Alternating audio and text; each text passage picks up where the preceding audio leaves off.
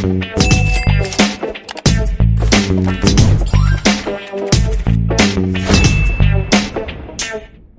Bienvenidos todos a un episodio más del comentario económico semanal. Este comentario que inicia el 6 de febrero del 2023. Y me gustaría empezar invitándote a que te suscribas al canal de Luis Mi Negocios, donde todos los lunes damos a conocer esta información financiera que es tan valiosa para tener mejores decisiones de inversión. Además de que vas a encontrar muchísimas cosas en temas de educación financiera, finanzas, inversiones, negocios y mucho más. No te vas a arrepentir. Así que pues comenzamos. ¿Qué semana la semana anterior? ¿Por qué?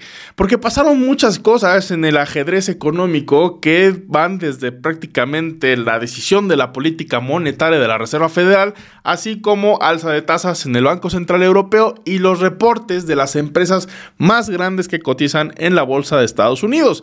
Reportaron Facebook, que es Meta Platforms, reportó Amazon, reportó Google, reportó Apple y los reportes estuvieron...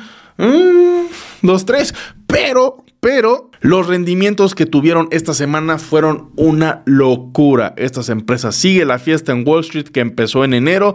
Todo lo que no ganamos el año pasado parece que en enero y febrero ya estamos recuperándonos, lo cual pues es una buena noticia para los que estamos invertidos en este tipo de empresas y que tenemos diversificación en nuestros portafolios de inversión. Por eso es importante que aprendamos a invertir y qué mejor lugar que el canal de Luis Mi Negocios para hacerlo. Así que comenzamos. El día martes en Europa se dio a conocer la tasa de inflación en general para la zona europea, la cual bajó pero muy poco. Ellos venían prácticamente en el mes de diciembre de una inflación del 9% y en enero fue del 8.5%, lo cual sigue súper, súper alta. Entonces, ¿qué están haciendo en Europa? Pues básicamente la misma fórmula que aquí en América subir tasas de interés, encarecer el crédito, hacer que el crédito sea cada vez más difícil de obtener y quitar ese exceso de liquidez en el mercado para que pues de alguna manera se regule la oferta y la demanda y como consecuencia bajen los precios. Por esta razón, el Banco Central Europeo decidió la semana pasada subir sus tasas de interés, la tasa de referencia para todos los créditos en la Unión Europea al 0.50% adicional tal cual como lo hicieron en su reunión de diciembre del 2022. Y el miércoles hubo junta de la Reserva Federal de Estados Unidos, que básicamente pues es, yo diría que el banco central más importante del mundo, los Estados Unidos, la Reserva Federal. Ellos como tal subieron su tasa de interés en 0.25%, que es el alza más baja que han tenido prácticamente desde 2021. Esto motivado a que la inflación como tal se ha ido calmando en Estados Unidos y ha permitido que las tasas de interés, las alzas, no sean tan rudas como han sido en el pasado. Sin embargo, el presidente de la Reserva Federal, Jerome Powell, bien lo dijo, la inflación como tal sigue elevada y vamos a continuar en la lucha para que regrese la inflación a su nivel meta del 2% anual. Actualmente la inflación en Estados Unidos sigue algo elevada, razón por la cual en este año se esperan dos alzas de tasas de interés adicionales, lo cual pudiera colocar la tasa de interés de referencia en Estados Unidos, que actualmente está en 4.5, a un 5%.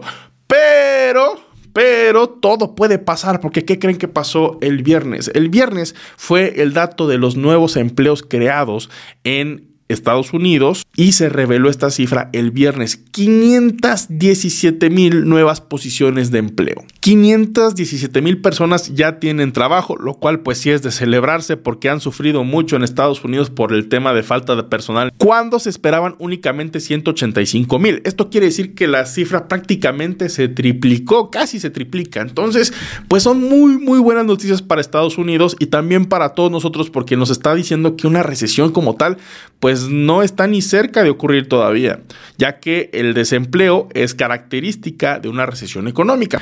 Y paradójicamente, ante esta gran noticia, el viernes los mercados de valores bajaron, aunque, aunque bien el rendimiento semanal fue positivo, el viernes hubo una baja. ¿Por qué pasa esto? ¿Por qué pasa que, por ejemplo, cuando hay un dato tan bueno como el del empleo, las bolsas de valores bajen? Bueno, básicamente porque esto le da pauta, le da cancha a la Reserva Federal de seguir subiendo sus tasas de interés y hacer una política financiera, una política económica más restrictiva. ¿Qué quiere decir esto? Seguir subiendo tasas y que estos efectos que se cree que pueden provocar una fuerte recesión, pues no lo están haciendo, ya que estos datos pues son bastante, bastante alentadores. Y no solamente sufrieron los mercados financieros ligeramente el viernes, sino también, por ejemplo, el peso mexicano, que comenzó la jornada cotizando en 18 pesos con 66 centavos y el mismo día subió hasta 18.97, lo cual fue una depreciación del 1.67%. También que íbamos. Aún así, creo que el tipo de cambio peso mexicano está en un excelente nivel para hacer inversiones en bolsa de valores o cualquier otro instrumento que esté dolarizado, porque llevaba mucho, mucho tiempo que no veíamos el dólar por debajo de 20 y estando en 19, no hay de qué quejarse. Ahora sí, vamos a los reportes. Meta, Facebook para los amigos ha sido una empresa que ha sufrido muchísimo en bolsa de valores, sobre todo eh, el año pasado. Su acción llegó a valer cerca de superior a los 300 dólares, luego bajó a 240 y ahorita anda en niveles de 100 por ahí. Está batallando bastante en salir a flote. ¿Y por qué cayó tanto la acción de Meta? Bueno, básicamente porque ha bajado el tema de sus ingresos en, en advertising, en anuncios, TikTok. Y la apuesta más grande de Mark Zuckerberg de crear el metaverso, pues todavía está muy, muy, muy lejos de materializarse y sobre todo de que sea una realidad, que sea negocio, que realmente se vea en los números de la empresa. Ahorita es puro, puro gasto. Reality Labs, que es la compañía hermana de esta empresa, hasta el trimestre pasado llevaba más de 10 mil millones de dólares invertidos y nomás no se veía qué onda. Entonces, razón por la cual los inversionistas dijeron, yo ahorita no le entro a Meta. Sin embargo, en este reporte hay dos cosas súper interesantes en Facebook. La primera de ellas es que incrementó las impresiones de los anuncios en Instagram y en Facebook. ¿Qué quiere decir esto? Que Reels está funcionando. De este trimestre al mismo trimestre del año pasado hubo un incremento del 23%, lo cual fue muy bueno. Y también anunciaron una muy, muy, yo creo que es la más grande que ha presentado Facebook, una recompra muy grande de acciones. ¿Qué es una recompra de acciones? Cuando una empresa tiene exceso de liquidez, la pregunta es ¿en qué invierto? Y una de las inversiones pues es que vuelves a comprar tus propias acciones que pasan a ser propiedad de la misma empresa. Y esto generalmente hace que las acciones suban de valor, ya que como es una compra segura, oferta y demanda, el precio de las acciones tiende a subir. Entonces, Facebook anunció que va a comprar 40 mil millones de dólares de sus propias acciones en este trimestre, lo cual es casi el 10% de la evaluación de todo el negocio. Es una recompra enorme. ¿Y por qué se llama recompra? Porque pues básicamente Facebook vendió sus acciones a los inversionistas que somos nosotros y ahora te está diciendo dámelas de vuelta, pero te las pago a precio de mercado. Todo esto trajo como resultado que la semana pasada la acción de Facebook subiera un 22.93%, lo cual es una alza muy muy buena, justa diría yo también, porque su evaluación estaba muy muy castigada, pero aún así está lejos de recuperarse de sus niveles de máximo histórico. Ahora Apple, Apple está pasando ligeramente mal, falla en sus ingresos por primera vez desde 2016 y falla también en sus utilidades por acción. ¿A qué me refiero? A que fallen las empresas, a que el mercado como tal estima ciertos números que debe de cumplir la empresa y en este caso pues no los cumplió Apple. Apple informó que las ventas de iPhone este último trimestre cayeron un 8%, esto debido a varias cosas. La primera de ellas, que hubo fallas en el suministro de los mismos iPhones provenientes de China por el tema todavía del COVID y que las plantas cerraron, fue un relajo.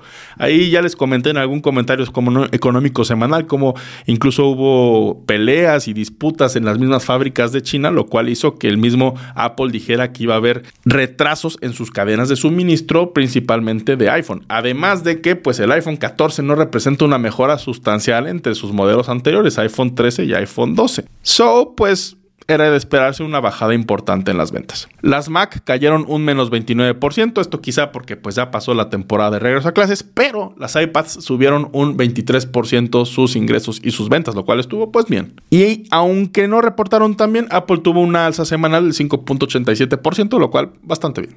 Ahora vámonos con Google. Fallan en ingresos y fallan también en utilidades por acción. Los ingresos de YouTube cayeron un 8% respecto al mismo periodo del año pasado, lo cual pues no es una muy buena noticia. Sin embargo, contrapesa que su servicio en la nube, que es Google Cloud, creció un 23%. Además de que se anunció que YouTube hizo un, partnership, una sociedad con la NFL, con la Liga de Fútbol Americano Profesional de los Estados Unidos, donde a cambio de 2 mil millones de dólares ellos tenían el derecho de transmitir los domingos la NFL. Y con todas estas noticias, Google tuvo un alza del 4.43%. Y por último, Amazon superó en ingresos lo que el mercado esperaba de ellos, sin embargo, en utilidades por acción no lo logró. Amazon registra su peor año de crecimiento prácticamente desde que salió en la bolsa de valores por ahí de la década de los 90 y está batallando actualmente en su e-commerce. Sin embargo, lo que le está ayudando mucho a Amazon es su servicio de nube que es Amazon Web Services, donde sus ventas crecieron 20% respecto al año anterior, lo cual también es una muy buena cifra. Y Amazon tuvo un rendimiento semanal del 1.13%.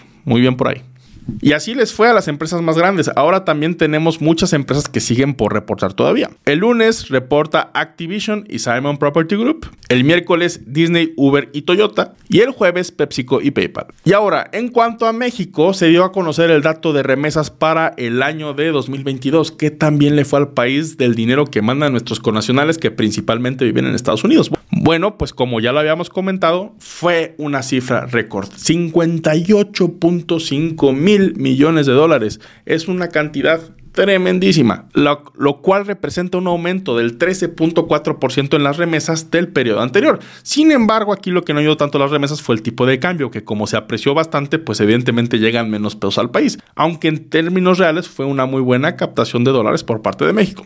Cabe destacar que en el tema de remesas tiende mucho a politizarse, pero las cosas como son, las remesas nunca han sido un logro de la economía mexicana, independientemente del partido en el poder que esté al turno. Es lo que mandan nuestros connacionales generalmente por falta de oportunidades en nuestro país. Incluso hay municipios enteros en México que tronarían por completo de no ser por este dinero que mandan sus familiares desde Estados Unidos o cualquier otro país. Así que en buena parte les tenemos que agradecer a nuestros conacionales que sigan mandando su dinero porque esto nos ha ayudado a tener un tipo de cambio bastante pues bajo y estable. Y este jueves, súper importante, es la junta del Banco de México, donde van a decidir su tasa de interés para ver si realmente van a subir igual que en Estados Unidos, 0.25%, o si ya finalmente se desmarcarán de la Reserva Federal. Y aquí vamos a informar cuál fue el veredicto de Banco de México y ver qué implicaciones tiene tanto en los créditos como en las inversiones, por ejemplo, los CETES. Por cierto, si quieres aprender a invertir en CETES, aquí te dejo este video, está buenísimo. Así que pues seguiremos informando. Muchísimas gracias por haberte suscrito al canal y les mandamos un caluroso saludo a todos los que nos escuchan en Spotify en el podcast con Luis Mi Negocios. Hasta la próxima.